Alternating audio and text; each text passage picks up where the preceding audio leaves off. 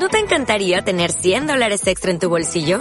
Haz que un experto bilingüe de TurboTax declare tus impuestos para el 31 de marzo y obtén 100 dólares de vuelta al instante.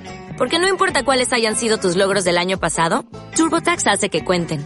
Obtén 100 dólares de vuelta y tus impuestos con 100% de precisión. Solo con Intuit TurboTax. Debes declarar para el 31 de marzo. Crédito solo aplicable al costo de la presentación federal con TurboTax Full Service. Oferta sujeta a cambios o cancelación en cualquier momento.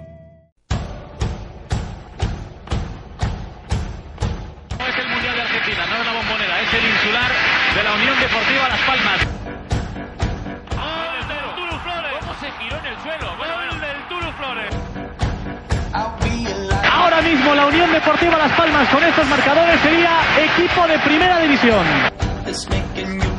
Ahí está Valero, Valero que intenta rematar, gol, gol, gol, gol, gol, gol, gol,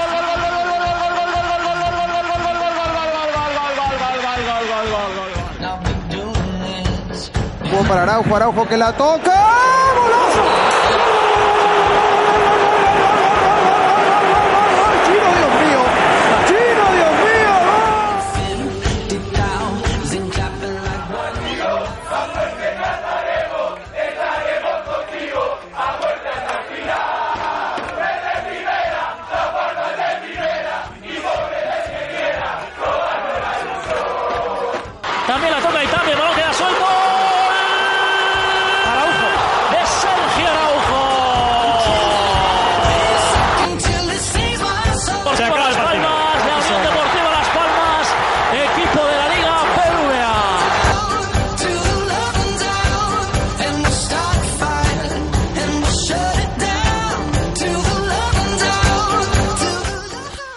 ¿Qué tal? Muy buenas, bienvenidos a un nuevo programa de podcast.net, el programa de udelaspalmas.net en la radio.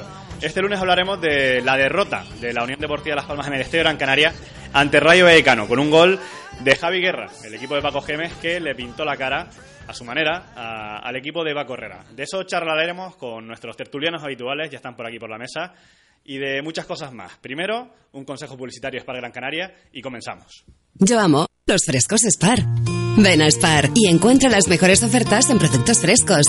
Los martes, día de la charcutería. Miércoles, día de la fruta y verdura. Y jueves, día de la carnicería. Ven a Spar y llévate a diario lo más fresco al mejor precio. Spar, todo lo que necesitas.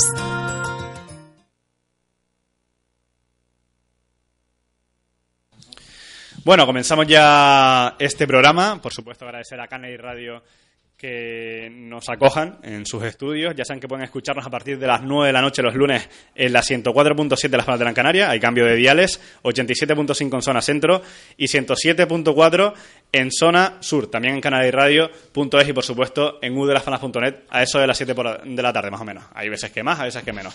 Bueno, tenemos por aquí ya a Jesús Izquierdo de Radio Marca. ¿Qué tal? Muy buenas, Jesús. Hola, muy buenas. José Mendoza, del diario La Provincia. Hola, buenas, Miguel. Gerardo Mayor, ¿qué tal? ¿Cómo estás? ¿Qué tal? ¿Cómo estamos? Nauser Robaina, muy buenas. ¿De dónde? De udelafanas.net, también Gerardo, por supuesto. Muy buena. No lo presento porque estamos en la casa. Y Eduardo López, también redactor de La Provincia Diario de Las Palmas. ¿Cómo estás, Eduardo? Hola Miguel. Encantado de tenerte por aquí. Placer. Ya era hora. Qué pena que solo venga en Lle- partidos malos. Llevo la mitad, el 50%, ¿eh? Tampoco. Sí, sí, está mal. cumpliendo la cuota, está cumpliendo la cuota completamente. Bueno, Jesús, derrota ayer de la Unión Deportiva Las Palmas en un partido donde a priori eh, era de la liga de- del equipo amarillo, donde a priori se esperaba los primeros tres puntos y donde Paco Gémez se llevó el gato al agua. Sí, porque fue más práctico que, que la Unión Deportiva, el Rayo Vallecano. Yo creo que todo el mundo esperaba que hiciera un fútbol vistoso. Paco vio el césped, vio cómo estaba y dijo, bueno, pues voy a, a jugar también yo a la táctica. Cambió sus laterales, cambió eh, en parte para que anulara a futbolistas de la Unión Deportiva, Jonathan Viera, por ejemplo, a los laterales de la Unión Deportiva, tanto a Dani Castellano como a David Simón. Y luego fue práctico, marcó el gol y se dedicó a esperar a que la Unión Deportiva tratase de jugar sobre ese césped que se parece más a los campos de la Bahía antiguos que a un estadio de primera división. Y Las Palmas no pudo hacer otra cosa que, que tratar de intentarlo, incluso hasta en la segunda parte ya la desesperada, en la que no hizo absolutamente nada y incluso el Rayo pudo marcar un segundo gol. José Mendoza. Yo estoy en desacuerdo contigo, Miguel, con la introducción inicial que hiciste. Para mí creo que el Rayo no pintó la cara a la Unión Deportiva Las Palmas. Eh, Bueno, en sentido figurado. En sentido figurado, hombre, el- se llevó la dos victoria, equipos, dos los equipos puntos. con relativas urgencias. Más que urgencias es necesidad de encontrarse a sí mismo y sí. necesitar la primera victoria y en este caso se la llevó sí. Rayo Vallecano. Y, y me parece una mala noticia que el Rayo se haya llevado los tres puntos teniendo en cuenta cómo jugó el partido, ¿no? Porque es un partido justito, se llevó los tres puntos ofreciendo bastante poco, ¿no? Más o menos algo parecido a lo que ocurrió contra, contra Levante hace dos jornadas. Dos rivales directos que han pasado por el Gran Canaria y Las Palmas ha perdido cinco puntos y los rivales eh, no hicieron tampoco muchos alardes, ¿no? No hicieron tampoco demasiados méritos para llevarse esos puntos. Eh, como dice Jesús, eh, la, peor, no- la peor noticia es la segunda parte. Yo creo que en la primera Las Palmas, más por ocasiones que por juego, fue eh, superior al Rayo Vallecano y pudo, pudo y mereció irse al descanso con algún gol de, de ventaja. Pero en la segunda parte fue un auténtico desastre. No supo interpretar el partido, ni los jugadores, ni tampoco, por supuesto, Paco Herrera, que ya lo admitió en rueda de prensa, en, un ejercicio, en un ejercicio de honestidad que no siempre es habitual verlo en los, en los entrenadores, todo hay que decirlo, pero fue un despropósito, ¿no? La manera en la que cambió al equipo en la, en la segunda parte, en lo que ya, bueno, supongo que hablaremos ya más detenidamente durante el programa. Gerardo, Pero como introducción inicial yo creo que ya es suficiente, ¿no? ya estaba bien. si no me, me enrollo demasiado. Y el palito al moderador también. Hombre, por supuesto. Gerardo Creo que Mayor. Creo que Las Palmas en parte ayer pagó un poco la novatada, ¿no? Eh, creo que eh, se encontró con la primera división. Tienes tres muy claras en la primera parte. ¿Cuándo, No la- ¿cuándo se acaban las novatadas? Que- Sí, No la- una cosa del colegio mayor. Sí, absolutamente. Ya, ya- ya No, llevamos cuatro jornadas. Creo y- que le, le pasó ayer. Eh, venía a jugar contra un Rayo que ya está más que asentado en la, en la categoría. Las Palmas tuvo tres ocasiones muy claras. Creo que le perjudica muchísimo el césped. Sobre todo, Viera tiene dos muy claras que en condiciones normales Viera no le pega tan mal al balón. Hablaremos del Y- césped. y- No somos expertos en logística ni en jardinería, pero, vamos a intentar. Pero ayer creo que a Viera le perjudica mucho, en, en la, sobre todo una que Sí, tuvo que era un sí. 2 para 1 contra el portero, que Viera le pega rematadamente mal. eh, y se Se ve como, como el balón va dando botecitos en vez de ir raso, un, un pase raso y fácil de, de Sergio Araujo y le pega muy mal. Y el, el Rayo tiene clara una y, y la mete. En la segunda parte el Rayo pues se dedicó a, a simplemente estar ordenado y ver cómo con el paso de los minutos Las Palmas se, se rompía por sí misma. Hizo un ejercicio de, de autodestrucción, quitando a los dos centrocampistas, teniendo al- a los delanteros que se estorbaban entre ellos, pobló el equipo de delanteros y dejó eh, sin, sin mando en el centro del campo a, a jugadores de, de Las Palmas y con eso pues en vez de preocupar al Rayo lo que hizo fue facilitarle la, la defensa que al final fue lo que pasó y creo que el Rayo demostró porque es un equipo ya de primera ya consagrado y Las Palmas está llegando y tiene que ir adaptándose a este tipo de situaciones. Nauset, titulaste en la contracrónica eh, del orden a la anarquía. Sí, yo le Estoy doy... de acuerdo con ese titular. Es que yo le doy mérito a Paco Gemes y a su sistema pragmático en la segunda parte, pero yo creo que el 80% de la derrota, si se puede llamar así, es por Paco Herrera y eh, no solo de, re- de la derrota, sino de la no reacción de la Unión Deportiva, es por el planteamiento de Herrera de que se carga el centro del campo completamente y crea... No, no es que no puedo llamarlo sistema, crea un, un batiburrillo de jugadores ahí en ataque y en defensa en la segunda parte, sin sentido, sin orden táctico, sin ninguna posición definida en el campo. Hay dos líneas partidísimas, cinco atrás, cuatro delante. Nadie que lleve el balón de una manera coherente, sino todo pelotazos. Y yo creo que Herrera se carga el partido con con, Aitami de cambios. pivote defensivo. Con Aitami de pivote defensivo, con Guacaso en el campo, porque yo no sé de qué jugó Guacaso ayer. interior Yo, yo no, zurdo. yo no creo que estuviera Aitami de pivote defensivo tanto, tanto como posición, sino porque a Las Palmas le sobraban jugadores. Claro. detrás. Entonces dijo Aitami, bueno, pues, pues da un paso y que estás tú adelante, ¿no? Dalo, dalo tú, yo- pero... yo, el- creo que lo, lo Sí. coloca ahí para correr. Lo coloca ahí para correr, Sí, pero entonces pero por- por- si tienes jugadores que pueden hacer eso, ¿por qué no los saca? Yo creo que fue como... Paco tenía que haber ¿Qué tirado- jugadores tiene en el banquillo? A raíz de la sanción Ah, no, el de la tarjeta no. amarilla que tiene Pues Hernández, vale, pero que toma esa decisión. Es por eso por lo que toma Pero- la decisión. que pero- no pero tienes a Roque, tienes tiene a- lógica porque luego juega el SAR de volante Claro, cuando y- no tiene mucho sentido. William. William ahora- igual, también de volante. Hablaremos luego de William. Que Sí, y de la táctica, sí, esa sí segunda estuvo en parte, el campo sí. William. Y luego arriba Araujo muy perdido. Viera acaba el partido, pero muy perdido también. Y yo creo que Paco Herrera se equivoca con los cambios. No en cuanto a los jugadores que entran, pero sí con los que salen. Hmm. Yo creo que hacía falta un cambio ofensivo, pero no quitar a ese centro del campo. Eduardo, hablaremos mucho de táctica después, sobre todo de esa segunda parte y los cambios de Herrera, que él mismo reconoció que se cargó el partido, eh, pero sí, lo que seguramente sea la primera gran lección a la Unión Deportiva de Las Palmas, una especie de baño de realidad de hemos llegado a primera división y el que perdona lo paga. Sí, yo creo que aquí en este partido también se mostraron las carencias que tiene la, la Unión Deportiva Las Palmas. No, creo que en el centro del campo eh, falta fútbol. Falta fútbol y, y miras lo que puede tener el banquillo Las Palmas y tampoco ofrece mucho más, ¿no? Creo que Eh, está bien por un, por un lado que le haya pasado esto a Las Palmas, ¿no? Porque, Hmm. porque creo que devuelve a la, a la realidad a- al equipo después de, de una semana de euforia con, con ese punto fuera. Y viendo lo que ha pasado en estas cuatro jornadas, lo peor es que solo tiene dos puntos y que no has conseguido ganar eh, en tu campo a Hmm. dos rivales que se presuponen que van a ser directos, ¿no? Como son el Levante y el Rayo, ¿no? Creo que, que- que eso es lo peor, porque al final encaras esta semana con cinco, cinco seis puntos y es distinto, ¿no? Sí, Perder- te da ese y- oxígeno ante una semana muy exigente que Eh, en eh. principio se presenta como se presenta ante el Sevilla y un Sevilla que viene herido porque viene colista de la liga y ante un Barcelona en el Camp Nou.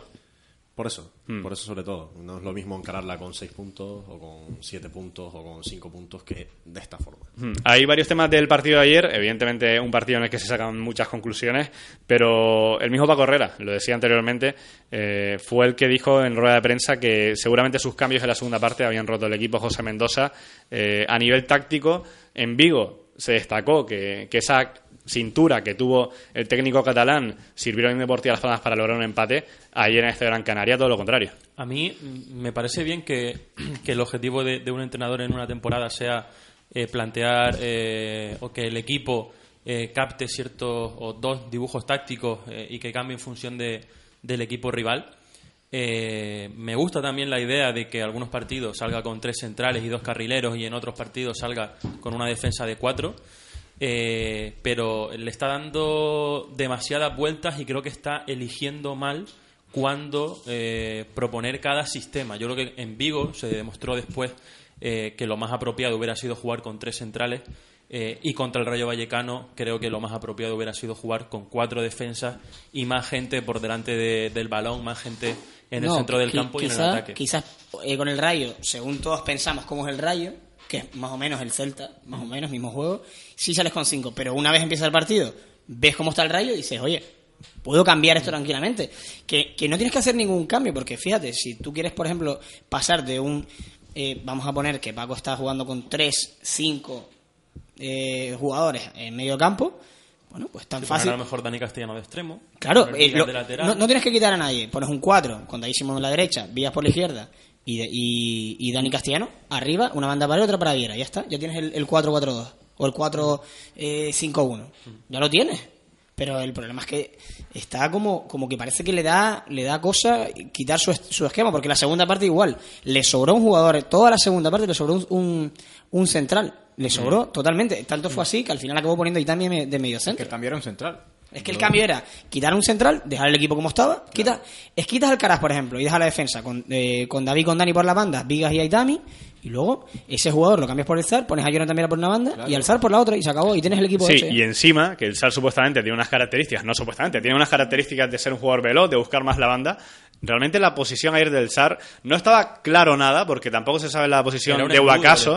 Pero de es- volante a él está más de William, volante derecho. sí, sí, una, una cosa un poco No rara. tiene sentido. Es que no, no había un Es que William, tampoco, en una jugada, eh, William va a pedirle al área Hablar- hablaremos de William y saca a la caso pelota. aparte Intenta sacar la jugada él, digo, pero eh, si estás poniendo muchos delanteros, es que hay veces que, y, y aquí tiro de, de palabra de entrenador eh, casi casi abuelo cebolleta, no poner más delanteros significa mar- marcar más goles. Una frase muy recurrida por tu parte, ¿qué Es que, es que, es que, sí, es verdad, es que no por poner cinco delanteros vas a marcar muchos más goles, porque al final lo que necesitas es que alguien lleve el balón hasta el área. Gerardo, Pero es que eh, eso le cuesta, sí. eso le cuesta las palmas hasta con su plan original, es decir, Claro. eh, siempre Jonathan Viera es el que tiene que ir a recibir a. Que para ahí. mí eso es lo más preocupante de este primer mes de temporada.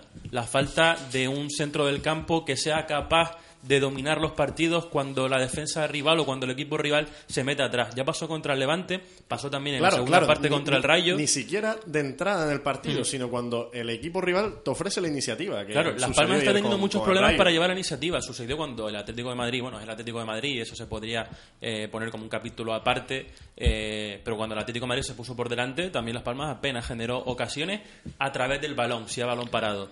Eh, contra el Levante, el Levante se metió atrás todo el partido y le costó también generar muchísimo eh, ocasiones de gol. Contra el Rayo también en la segunda parte, cuando el Rayo fue un equipo mucho más pragmático y estaba por delante en el marcador, de nuevo apenas hubo ocasiones de gol. Hombre, un Yo creo que eso dato, es algo- creo que el tiro de David Simón después del pase de Jonathan Viera se produjo en el minuto 3 de la segunda parte, minuto 48 y hasta el minuto 93 Las Palmas no volvió a tirar a que portería. ¿eh? David Simón se está convirtiendo en el jugador más peligroso De ataque. del equipo. Sí, lo sí. cual es una buena noticia para David Simón, pero indica que hay algo que está fallando a nivel colectivo. Y es algo que Gemes supo ver también. Y es algo que Las Palmas tiene plantilla. Es decir, si Las Palmas no tiene extremos, no tiene interiores, no tiene jugadores arriba, sí los tiene. ¿eh? Sobre eso, a mí me gustaría ver a Roque, porque uno también se pone a pensar en posibles soluciones para, para arreglar eso.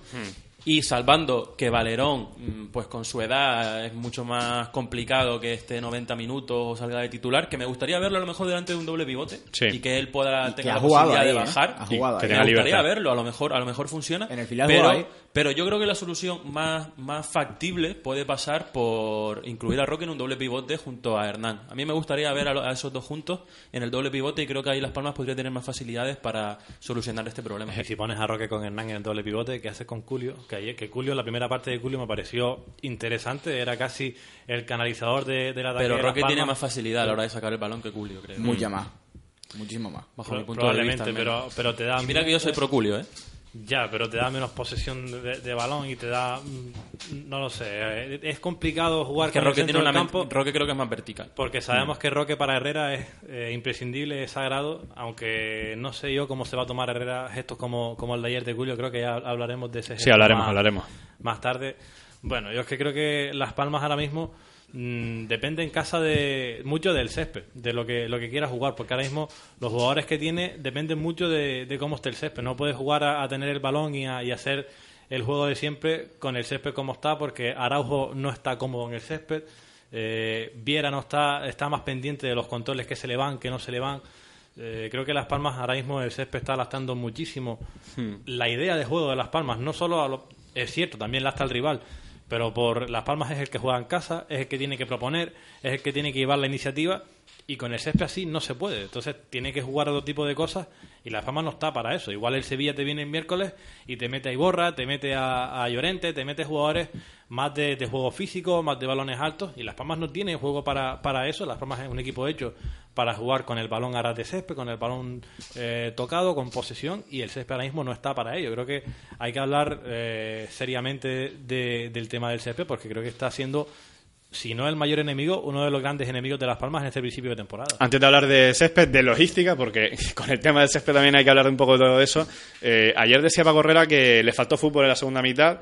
Me gustaría preguntarte, Nauser Robaina, si, si piensas o pensabas que era el partido ideal para Juan Carlos Valerón, que era el único, por características en el banquillo, que pudiera eh, romper un poco esa dinámica, sabiendo que Jonathan Viera, prácticamente desde la segunda ocasión que falló en la primera mitad, desapareció. Sí, yo creo que era un partido, no, no sé si para Valerón, pero sí para acumular más hombres en el medio, como decíamos antes, que llevasen el balón hacia arriba. En el banquillo, si te vas a mirar el banquillo de Las Palmas ayer, Vicente Gómez no tiene esas cualidades y creo que Valerón es el único que puede hacer eso. Sí, yo creo que Valerón debía haber entrado en el campo. Es que de hecho yo no hubiera hecho los cambios de Huacaso y el SAR juntos. Yo hubiera probado con el SAR y luego, ya si tal, meto a Valerón. Y creo que es un futbolista que aún no ha jugado ni un minuto esta temporada, pero yo creo que puede ser importante este tipo de partidos, sobre todo porque el Rayo no es un equipo que se encierra atrás, es un equipo que deja espacio. Sí. Y Valerón con espacio sabemos que es un futbolista totalmente determinante y que hubiera sido un jugador importante ayer si hubiese encontrado ese pase, esa línea esa línea de pase para que los delanteros tuviesen los balones que no de los que no le surtieron. Mm, Tema césped, creo que es un tema muy importante. En el club están realmente preocupados por el estado del terreno de juego, principalmente por el juego que practica Unión Deportiva Las Palmas, porque le perjudica, y también por la imagen que se está dando a nivel nacional. Eh, anoche escuché tres o cuatro tertulias eh, y me han dicho más o menos eh, las opiniones a nivel nacional y muchas rajadas sobre el césped del este de Gran Canaria y también muchas rajadas sobre el tema de las obras, que eso, bueno, puede ser eh, menos justificable, porque al fin y al cabo las obras hay que hacerlas en medio de la temporada porque es el planteamiento de la, de la constructora, pero el tema césped es, un tema a tener en cuenta, Gerardo. Ayer en Zona Mixta le preguntaban a, a Javi Guerra que si estaba el estadio de Gran Canaria actual, este césped, entre los cinco peores de, en los que había jugado Javi Guerra, y Javi Guerra contestaba que sin duda, que en este tipo de, de campo eh, lastra al jugador, el jugador Hmm. está más pendiente de cómo pisas, de si se te va, si se te levanta el césped, si se te hunde más la pierna, y estás más pendiente en muchas cosas que en, que en jugar al fútbol. El Entonces, futbolista mira por su eso- integridad física incluso. Estás antes pensando, no puedes hacer un control porque no puedes pensar lo que vas a hacer en la siguiente jugada porque estás pensando primero a ver cómo controlas ese balón, cómo llega para poder controlarlo y demás. Creo que, eh, sobre todo las palmas que tiene jugones en el campo como son Roque, como puede ser Viera, como puede ser Araujo, gente que necesita de un control, de combinaciones rápidas, esto le está lastrando muchísimo. Pero- y ayer eh, eh, también decía Paco Gemes en la rueda de prensa que Paco Herrera le había pedido perdón por cómo por cómo estaba el terreno de juego. Creo que es un tema a- a- de, que, de que preocuparse, de que eh, Herrera tenga que pedir perdón a los, a los entrenadores rivales por el césped que, que tiene el, el estadio de Gran Y, Canaria. y Hernán y David Simón dijeron que había que tomar cartas en el asunto, que esto es preocupante por... forma- es- es un Yo tema veo, o de sea, difícil solución. ¿eh? Sí, vamos a hablar de posibles soluciones. Evidentemente, cada uno contamos con una información y sabemos eh, cómo lo hacen otros equipos de fútbol a nivel nacional, pero evidentemente la insularidad de, de este caso, de, Gran Canaria, pues supone eh, más problemas a la hora de logística. ¿Qué soluciones ven a corto plazo? Porque realmente eh, esto tiene que arreglarse ya. Hay un parón en la Liga Fútbol Profesional por compromisos internacionales de selecciones en octubre. Creo que son 17 días sin liga eh, de primera división. ¿Se va a hacer algo? Lo que comentan desde... Dicen bueno, que en noviembre iba a estar ya el césped, ¿no? que eran tres meses. el- ¿Alguna vez ha estado el césped de Gran Canaria bien? Eh, Es que es otra pregunta. Hace Bien, mucho bien, bien, no. recuerdo. Bien, bien, no, pero, nunca, así de mal nunca. no. Ni, ni, ni con esta empresa Tecvinor ni con la anterior que era Harrison Jardinería. Con ninguna ha estado el césped bien. Mira, Y ante me- Zaragoza, me parece increíble. ante Zaragoza ¿no? el partido del ascenso o sea, terminó no, no, muy que- mal, pero es que ahora está peor después de un tratamiento. O sea, eso a mí me No, parece de- una de negligencia. Nuevo. Exacto, me parece una negligencia absoluta. En teoría es que tú- si tú haces mal meses. tu trabajo, eh, José, o a cualquiera que estamos aquí, yo creo que alguien le regaña. Eh, si lo vuelve a hacer mal, pues te caerá una mayor. Y al final, si lo acabas haciendo mal tantas veces, pues lo que suele pasar es que te. Bueno, hay, hay veces que no te avisan tantas veces. ¿eh? o- Hay o veces que te vas a la calle a la primera. veces Te cogen chaqueta y te vas. Es, un, es un tema que, tratándose de fútbol profesional, a la primera de cambio, Claro, te es dice, que- te puedo dar otra oportunidad, pero a Es la la- siguiente Es fuera. lamentable el estado del césped. Que Yo no sé cuántas oportunidades que- va- más va a tener. Y, y por qué Las Palmas tampoco, tampoco reacciona si tanto le Hombre, interesa. evidentemente, José, eh, sabes más de este tema. eh, hay un contrato legal, es una empresa que ha ganado un concurso público que, Un concurso público que que- ofertó el Cabildo de Gran Canaria. Y que expira el 31 de En- diciembre, en diciembre. según dijo Ángel Víctor Torres hace O un una par de de dos. semanas en UD Radio. o dentro de ese contrato hay una cláusula de indemnización para terminar eh, el contrato antes de tiempo de manera unilateral, o simplemente largarlo. Porque Una, una solución que, que proponen muchos aficionados, que, que, que preguntan muchos aficionados si es posible, Sí. es la de eh, traer tepes, que en, en algo parecido a lo que hizo el Almería los días previos al partido amistoso de Y que están haciendo muchos clubes, el Villarreal, por ejemplo, muchos también. clubes. Mm. Pero eso no se puede hacer por las condiciones de insularidad de la isla. Eh, A nivel de Es transporte. imposible, sí, a nivel de transporte. Primero, porque el césped posiblemente no llegaría de la misma manera en la que se traslada o de, o de la misma manera de la que inicia ese, ese traslado. Y segundo, por eh, problemas, como es la palabra Edu, que tú me, me lo habías dicho, fitosanitarios así, Fitosanitarios ¿no? en, en la aduana. Es- Exacto, Es decir, no puedes importar eh, un césped que provenga de la península ibérica, es decir, de, de los límites de España, sí.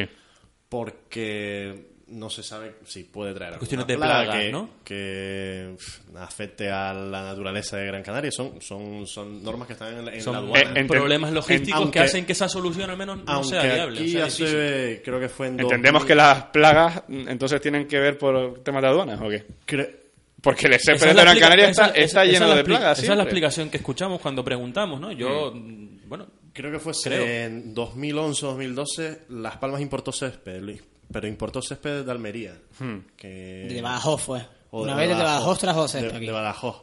Y fue a través de, de la anterior empresa que estaba, de Harrison Jardinería. Yo no sé cuánto más va, va a tener que esperar Las Palmas para tener un, un, un buen césped, ¿no? Creo que además el club se, se debería preocupar, seguramente... No me, no me hace. gustaría ser pájaro de mal agüero, pero seguramente ya ha habido llamadas de la liga al club diciendo ¿qué es esto? Porque al final tú estás vendiendo un producto a nivel global, como es la Liga de Fútbol Profesional, eh, a través de muchísimos países en el mundo, y ven esa imagen del césped, y es que es preocupante. ¿Qué es pasa? que ya, ya es inadmisible, ya hace Mm. mucho tiempo que, que, ya- que es inadmisible. Que, eso, que también es cierto que cuando se le ha preguntado a la, a la empresa que ahora eh, lleva el mantenimiento de- del Gran Canaria, lo que se ha dicho es que el césped tiene un proceso de maduración de tres meses y que apenas contó con cuatro semanas antes de que empezara el primer partido de liga. Así que, Pero el si eso es proceso- una justificación válida para. Yo creo que no, pues, al, fin y al cabo, ningún club en primera división le dan esas excusas. No sé si me explico. Es decir, cada uno. Yo he visto, por ejemplo, el Barcelona, evidentemente no tiene el coste de insularidad y tiene un presupuesto mayor y pueden hacer seguramente en su estadio eh, reformas con muchísima más cuantía. Pero en 10 días tienen un césped nuevo cojonudo. ¿Y por qué aquí no se puede hacer? ¿Es un problema del gobierno de Canarias con el tema de aduanas? Creo que es un tema que se está eh, dando la importancia que tiene, pero es que hay que solucionarlo ya. No, es que ayer eh, se ve ya no solo en la ocasión de Viera. Y el ni- miércoles viene aquí el Sevilla, que el Sevilla mueve muchos medios de comunicación, es un equipo de Champions League. Este tema, a ver cómo está el césped el a miércoles. Es que el otro día vimos a como... He visto huertas mejores. Como y- hizo una conducción y el balón es que... Botaba izquierda, ir izquierda, izquierda, lado. derecha. Podía Sí. ir para cualquier lado, era una pasada. Bueno, en fin, hablamos de otras cosas del partido de ayer. Un nombre sobre la mesa. Ya no sé si es el jugador que voy a tener inquina personal durante esta temporada. Eh, yo en Twitter dije que me parecía un futbolista interesante, pero lo cierto que lo que he visto es preocupante. William José entra con el papel de revulsivo a 20 minutos del final. ¿Y qué hace, Jesús? Bueno, también hay que decir que William José sale como revulsivo en una posición en la que no es la suya. Todo hay que decirlo, ¿eh? Sale... que sale? Caminando, eso sí, sale con... ¿Sudó en el partido? Es que es eso, sale con, Yo- un, con un no- poco de indolencia, pero es verdad que no está en su puesto. Y al final a un futbolista... O sea, sales con indolencia porque no estás en tu puesto. No, porque sales con indolencia porque dice, bueno, no soy titular aquí, no cuentan prácticamente conmigo, y ahora sale y me ponen de qué. Pero bueno, si eso lo piensa, ese hombre tiene que estar al minuto cero fuera de aquí. Claro. Bueno, pero eso es otra cosa, ¿eh? Eso es otra cosa. Pero yo creo que el fallo es de William José, obviamente, pero el fallo es de Paco Herrera. Pero Jesús, que saca cinco defensas y cinco atacantes. Si no es jugar- William, si no es William, todos estamos pensando en el mismo hombre, a Trubal. Pones a Trubal como siete carrilero. ¿Tú crees que la actitud de Trubal va a ser la misma que la de William? Efectivamente. Y además, a Trubal tendría el césped bien, ya se preocuparía él por hacerlo. Es que es un, es un chaval que yo creo que, teniendo a lo mejor menos calidad que otros futbolistas, da mucho más rendimiento que, que por ejemplo, William José. En Que, hay- ese papel de revulsivo, que ahí piensas, no hay un futbolista igual. ¿William José juega porque es un nuevo fichaje o Sí. William José juega No. porque es mejor que Trubal? Porque es nuevo fichaje.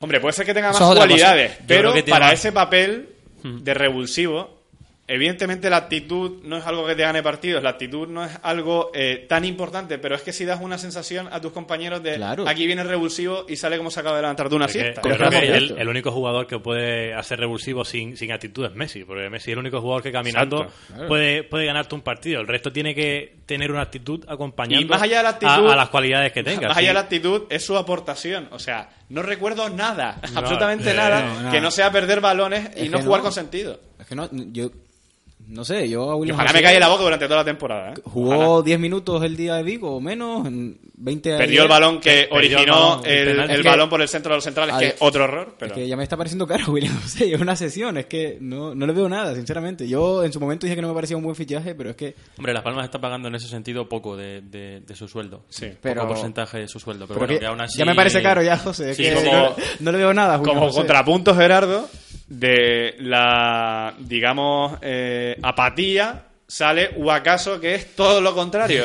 O sea, si fusionas a Huacaso y a William José, ¿qué te sale? Un Sale un- algo muy divertido. Messi. Algo muy divertido. No, alguien con es que, es que el problema normal. es ese, que, Guagaso salió con la, con la motivación de William José y de la suya, porque Sale- salió loco. algo muy 17 divertido, seguro. segundos en la primera tarjeta no, no, lo, no lo ¿eh? expulsaron porque el árbitro no quiso, porque ya la, la Porque primera, daba pena. la primera patada que dio La primera era, ya era era de roja. Era, no sé si No, naranja era roja. Era hay, roja. hay una foto que tengo de Toño Suárez, nuestro fotógrafo de udelazonas.net, y se ve los tacos clavados en la rodilla del futbolista y, Rayo y Vallecano. después, y después o le sea, un crack. le a perdona la segunda, le perdona la segunda amarilla dos veces, primero en una que bueno, eh, contragolpe, puede, corta. puede ser o no, pero la segunda corta un contragolpe, pero además sajando No al, sé si nos vamos a divertir al- mucho al el Rayo. jugada, Rayo, pero yo- me Hay, momentos en los que deja de tener No- no gracia. la gracia. Sí. Me recordó unas imágenes de, de Ronaldo, el, el gordito, cuando jugaba con Gravesen en el Real Madrid, que estaba deseando que Gravesen con amarilla y el tío sufría cuando Gravesen le entraba a alguien porque decía, lo van a expulsar, lo van a expulsar. Pero yo ayer sentía lo mismo, eh, ¿a dónde va tan loco? Además, robó dos balones, que los robó bien, pero de la forma en la que iba, como, como el del Rayo ponga la pierna un poco Se delante, es roja seguro. Y... Hombre, era, era un contexto muy, muy particular, ¿no? La media hora en la que estuvo en el campo. Pero habría que verle más tiempo en esa posición, en el, en el medio centro. Pero a priori yo creo que tiene mucho más cualidades o se le puede sacar mucho más provecho en banda izquierda, donde ahí las revoluciones que tiene eh, no te Pero si es pasan que no tiene banda factura. izquierda. No tiene banda izquierda. El problema es ese, que Las Palmas está jugando sin banda. Es que a mí me gustaría ver, creo que el, el 11 ideal, o al, o el- al menos el que a mí me gustaría ver, es un 4-2-3-1, con a lo mejor Hernani, Culio, Hernani y Roque en el doble pivote, o acaso izquierda, Viera media punta, y aquí estamos jugando Y a el ser entrenador, y el SAR Sí. o Roque derecha si se mete Culio en el, en el, en el yo- medio centro. Yo creo que eh, tengo ganas de ver ese ese 11 inicial en la Unión Deportiva Las Palmas, porque creo que puede ser el que más del que más provecho se pueda Yo sacar. pienso que ayer todas estas locuras que le pasaron a Paco Herrera por la cabeza para hacer eh, esos tres cambios, en base están sustentados en que tiene ganas de, de poner, poner a de poner a Guacaso y, Y al al Sar, incluso a William si puede, de inicio. Se ha hablado, se ha hablado Y- eh, y como no- y- varias veces de Paco Herrera de ser políticamente correcto en ese sentido, ¿no? De decir, Hombre, si, si fuera políticamente correcto, hubiera convocado a Nausa Alemán o a Momo y se han quedado fuera. mm, eso es un tema que hay que hablar también. ¿eh? Bueno, pero digo que, que, que siempre se ha hablado, ¿no? Es que Nauset tiene mucho No, peso en el pero yo- vestuario. Pero yo digo de poner a, a esta gente que lo que, que tiene ganas de ponerlo y que al final creo que en el 11 tipo de Herrera va, va, que la- va a, mí la de, a mí la de que dice Mendoza me parece acertadísima. Ahí, yo iría más allá, iría a Hernán, eh, Guacaso en medio y Roque por una banda, Viera, por, eh, Viera de media punta y el Zar por la otra. Yo no, creo que no perderías en muchas cualidades defensivas, porque son dos futbolistas muy físicos. Claro, por eso digo que- ser también. Es que, te, so- teniendo- es que te sobra un, es que sigue diciendo que Las Palmas le sobra un central cuando juega con el balón, cuando juega a defender como la contra el Atlético de Madrid, bien, pero cuando juegas a atacar te sobra un central. O sea, pues, Porque tú puedes ser, el año pasado Las Palmas, es que parece que nos hemos olvidado, Las Palmas el año pasado, David Simón también llegaba a línea de fondo. También llegaba y éramos y eran No, cuatro defensas. Pero era segunda división y ahí las cosas han cambiado. Pero ¿no? además Bueno, teniendo, sí, pero, teniendo tampoco- los pero dos- que, que los equipos también pueden llegar, pues lo que haces es que Dani Castellano no suba tanto, si, si sube uno que no suba al otro. Toda la vida en el fútbol se ha hecho así, los laterales ahora no, no se han inventado ahora con el 3-5-2. Yo creo que lo de Herrera con los tres centrales también es en parte porque los ve más agrupaditos y cree que esa formación los hace mejores a ellos tres. Y que tapa Pero ya ciertas condicionas el resto carencias del equipo y condicionas el ataque. Pero Paco Herrera es... Hay una estadística que Muy de tira para lo suyo. hay, hay una estadística Decir, que dice que Las Palmas su portería. después de tres jornadas habrá que ver después de las cuatro primeras, pero después de las tres jornadas seguramente seguirá siendo igual. Las Palmas es el equipo que menos veces ha pisado el área contraria con el balón. Normal. L- Los tres cuartas partes de, de campo rival es el equipo que menos veces lo ha pisado y eso me parece bastante grave y un síntoma que hay que arreglar cuanto antes y desde luego influye bastante ese sistema de, de tres centrales y dos, y dos carrileros. Bueno, Gerardo, o sea, tú estás de acuerdo de hacer un doble planteamiento. Es decir, Yo fuera digo, de casa, es que- evidentemente, eh, habrá partidos, eh, sobre todo en campos grandes, entre equipos todopoderosos como puede ser el Barcelona, donde, evidentemente, si no te metes atrás, te metes un saco. Eso, pero No, y pero a- a, las a a veces- cualquier equipo. Y a veces también en casa, como el miércoles contra el Sevilla, yo no vería mal que insistiera con tres centrales y Pues yo quiero ver ejemplo. cuatro atrás. Hombre, Contra yo también tengo muchísimas A- ganas de ver A mí cuatro tres, defensas, tres- a ver cómo tres sale. atrás, tres atrás me parece excesivo. Yo creo que teniendo dos pivotes que, que tengan eh, que tengan mentalidad defensiva, los dos laterales pueden subir perfectamente. Claro. Por un lado te cubre Guacaso o te cubre Culio y por otro lado te cubre Hernán si sube Simón.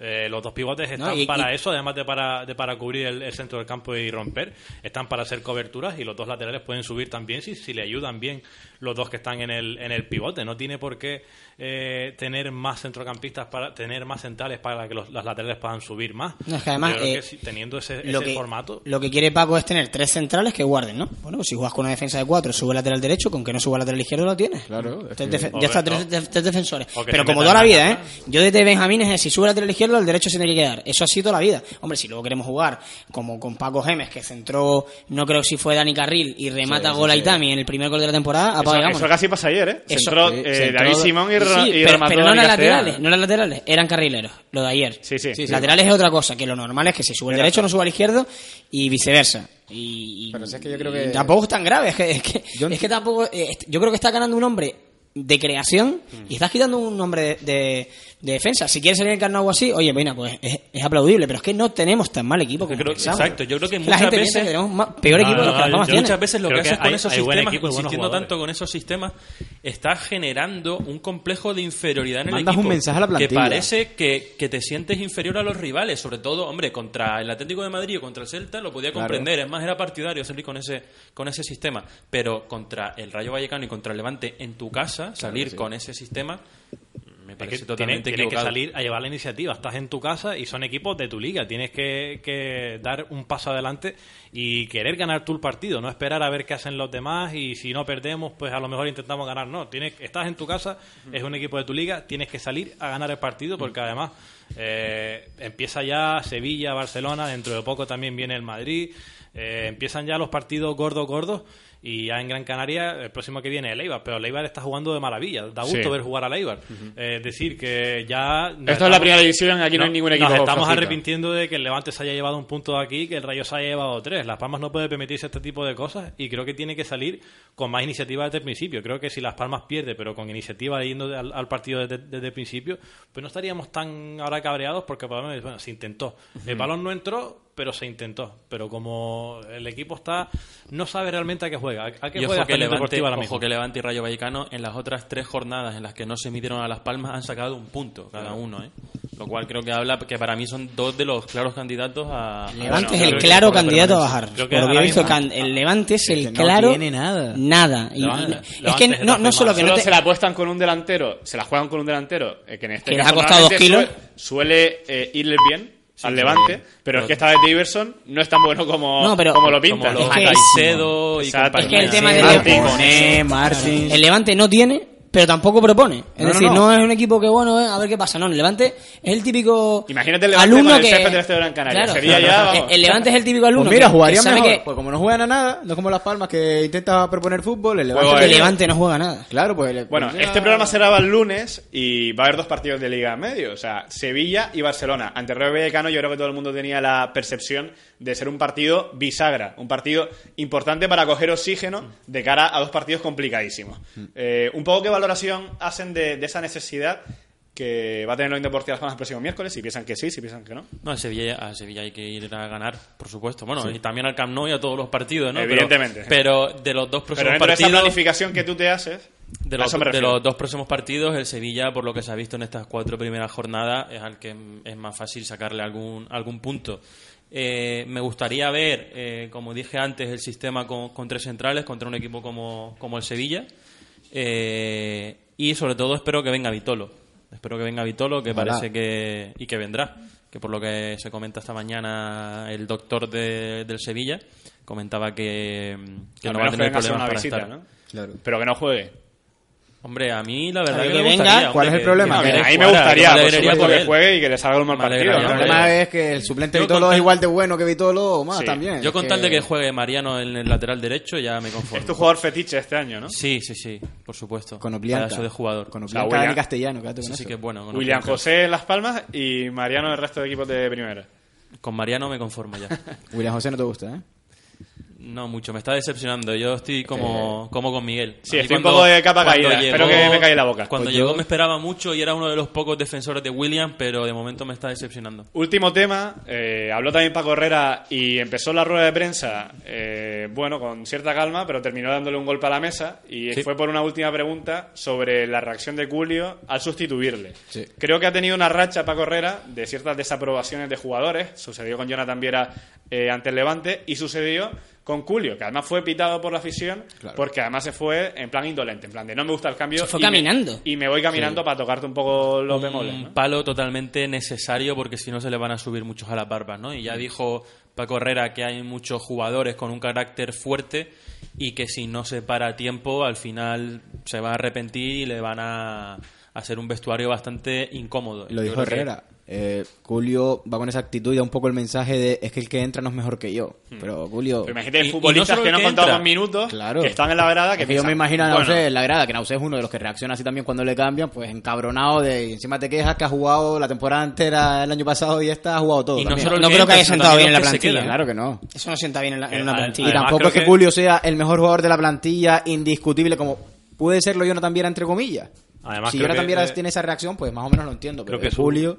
Pero es que lo veníamos hablando antes mientras veníamos a la tertulia Josillo. Y el que se queda dentro del campo también, ¿cómo- ¿cómo? re- Porque el otro candidato para ser sustituido era Roque. o Jonathan Viera. Supongo que Roque por encima de, de Jonathan Viera, pues Jonathan Viera está a un nivel extraordinario y Roque también, pero bueno. Eh, y claro, no es solo que dejas en mal lugar a Huacas, sino también dejas en mal lugar a Roque, dejas en mal lugar al propio Jonathan Viera y a los otros candidatos a ser sustituidos. Son cosas que... Y al Gen- entrenador. Generas malestar en muchísimos compañeros. Ya no solo eso, sino el propio egoísmo de Culio, que Las Palmas va perdiendo, queda media hora y él sale eh, sale caminando, Andando, sí. sale como si estuviera Las Palmas ganando 2 a 0 y perdiendo tiempo, y sale además pegado a la, a la banda muy lentamente y haciendo aspavientos. Es decir, a él en ese momento le daba igual el partido, le daba igual quién entrara, le daba igual el resultado.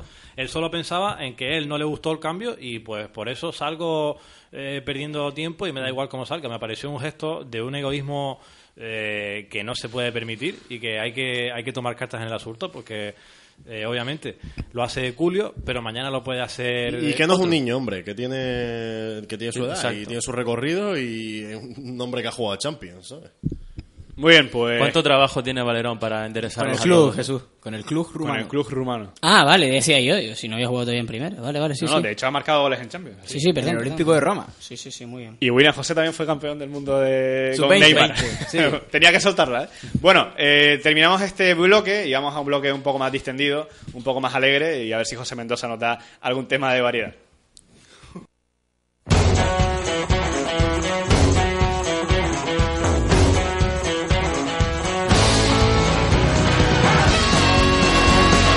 A ver, que muchas veces se me pasan preguntas por aquí. Mm, Leo una de Paco Aragonés, no sé si es oyente, pero oye todo, o sea, es una cosa increíble. Eh, preguntan, ¿no es mejor arreglar el césped que se nos lesione a alguien? Evidentemente, yo creo que no es ni una pregunta, es una obviedad. Y otra pregunta, visto lo visto, ¿no hubiera funcionado mejor un 4-4-2? ¿Y hay que reactivar a Drubal, Nauset, Momo, Tana? También es una pregunta. Sí. Sí, hombre, ahí me gustaría ver a Nauset porque todavía no lo hemos visto. Me gustaría ver cómo está en, en un partido. Es cierto que, que, que, hombre, terminó la temporada pasada bastante mal, sobre todo condicionado por esa, por esa lesión, pero al menos darle alguna oportunidad. Yo creo que esta es una semana con tres partidos en seis días propicia para hacer alguna rotación y probar alguna, otra cosa. Además, Paco le gusta, ¿no? El año pasado cuando hubo el Sí. partido aquel de Sabadell también rotó muchísimo. Yo creo que va a haber movimiento. Ya no sé, de esta semana pasada lo, lo vi entrenando mucho mejor, ¿eh? Sí. Eh, mejor que las anteriores, que un poquito... Fuera de forma. Sí. Bueno, otra, pre- sí, otra pregunta de Raúl Aguilar, o Raúl Aguilar. Dice, ¿por qué creéis que Paco se empeña en poner 5 atrás cuando no ha funcionado salvo contra el Celta? Hombre, eh, Yo no lo sé. es que De verdad, no lo sé. Muy bien. A mí no me. A mí creo que le condicionó mucho los primeros 10-15 minutos del partido contra el Celta cuando se atrevía a jugar con, con cuatro y el Celta desbordó a Las Palmas. Pero Sí. por eso mismo, porque yo creo que no era el partido propicio para ellos. El partido propicio era en casa contra Levante y en casa contra el Rayo Vallecano. Que salieron Y con eso defensa de puede- 5. Bueno, con y 3 eso puede- centrales y dos carriles. Claro, y eso creo que puede condicionar la, la mentalidad de Paco Herrera de pensar que como no salió contra el Celta, pues tampoco va a salir contra el Rayo Vallecano. Pero Yo creo espero que, cambie de que- que opinión. además de que hace mejores a, a los tres centrales, eh, todo esto viene de un... Una pretemporada un de- nefasta. No, y de También. solo, y de, de solo un 1-0 que se llevó Las Palmas en el, en el Calderón con el Atlético de Madrid. Y bueno, como quedó bien y nos llevamos un saco, pues, ¿por qué no probar contra el No Levante? pudo ganar las palmas del Calderón. Y, y así creo que, que lo ha ido justificando y, y se ha ido metiendo en su cabeza. Yo creo Claro, que pero se- ojo, a- ha- es que a mí no me disgusta para ciertos partidos, ¿eh? Todo Pero no todos paso. los partidos. Pero no todos. Es que él habla de Por ejemplo, en el Camp Nou, ¿cómo saldría? Con cinco defensas. cinco. Es Pero, que, eh, pero contra Sevilla con cuatro. Que yo creo que los cinco Contra Sevilla defensas- tengo dudas. Los Contra cinco Sevilla defensas pueden funcionar las dos cosas. Acabas de perder un partido. Depende también de quién juegue por la banda Realmente contra el Barça, pff, es que te da Pero es que si te vas a estar condicionando lo que ponga. Yo te al Levante, aguanta toda la primera parte Claro, el Levante, el equipo más defensivo de la y liga. luego le cae un saco. Eh, si sales con 5 en el Camp y te meten un gol en el minuto 10, ¿ahora qué haces? Ya. Y- y, de- y es un Barça con Munir, Sandro, y estaban Claro. los, los suplentes. Los suplentes del Barça Bueno, también te igual, pueden pintar igual pone a. Luis Suárez ese día, ¿eh? Ah, por eso, que- pe- pero que te ponga quien te ponga, al Barça le juegues como Claro, le juegues. Barça Sevilla, no no, si, el. Barça, si el Barça te quiere meter un saco, te lo va a meter porque tiene jugadores para ello. Es el, es el mejor equipo Bueno, hay, veces, hay veces, perdón Miguel, que, que eh, no distinguimos entre un planteamiento inicial y un planteamiento. Tú entre, un, sa- pla- entre, un, entre un planteamiento táctico y una mentalidad también. Claro, tú sales con cinco defensas o, o con tres centrales y dos carriles, venga. Hmm. Pero de repente ves que el otro equipo te ha salido con cinco defensas. Como Levante, claro. Defensas, no, no, no carriles, cinco defensas. Bueno, pues yo esto no me lo esperaba. Cambio, Claro, cambio el chip. Es que puedes, no te van a cobrar un, un cambio por tú a los jugadores moverlos. Ya está, no pasa nada. Oye, David, mira, que al final te quedas de lateral y Dani va a jugar de extremo. Ya está, no pasa nada. Vale, última pregunta, Gerardo, que te veo poco participativo. Participativo, perdón. Como, como William. Exacto, no. Más participativo que William. Germán Casado dice, ¿creéis que si Simón sigue así acabará la selección?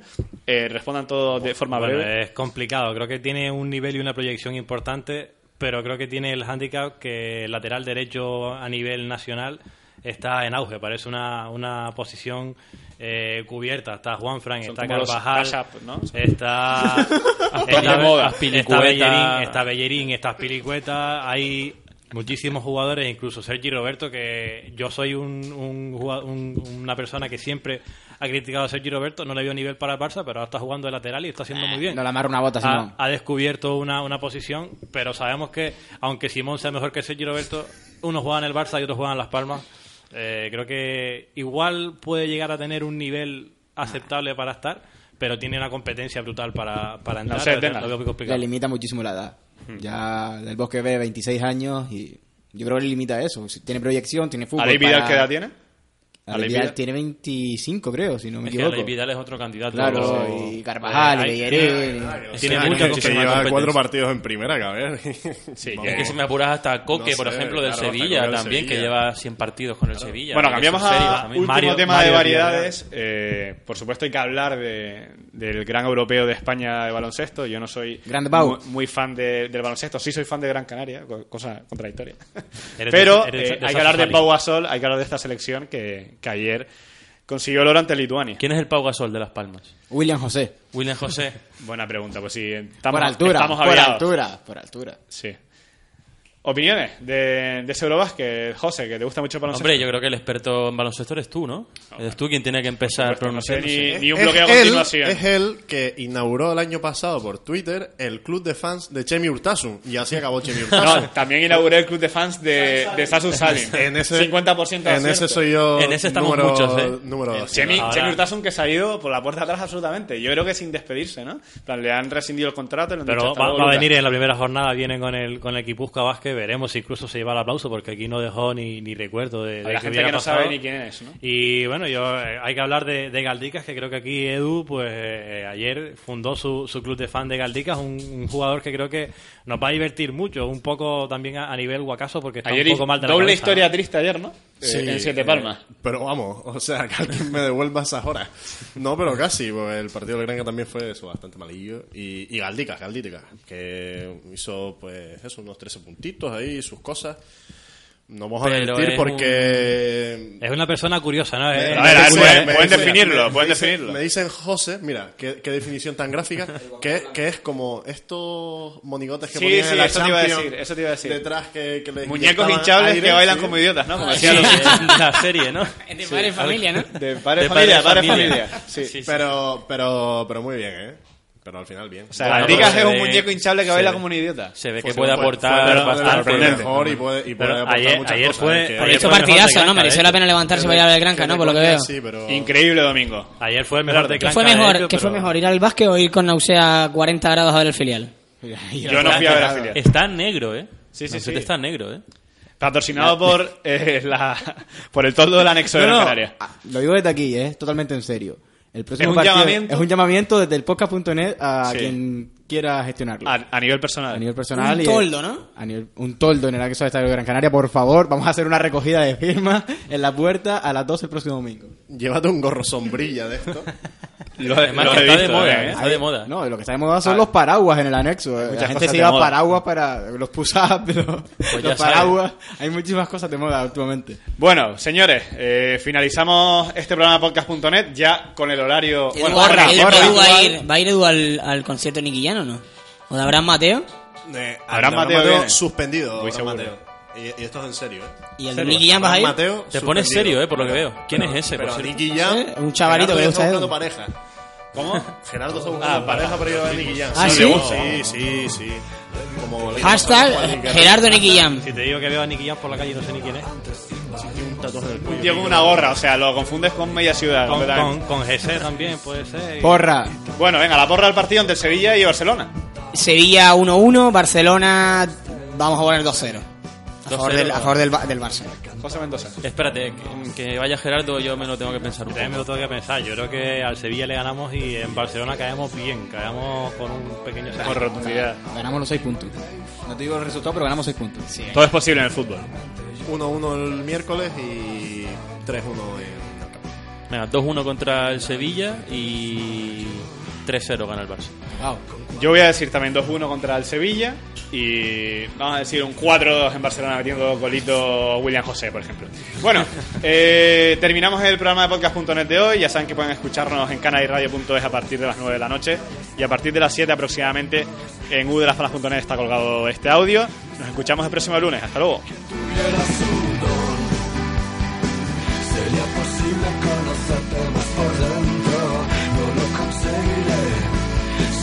lost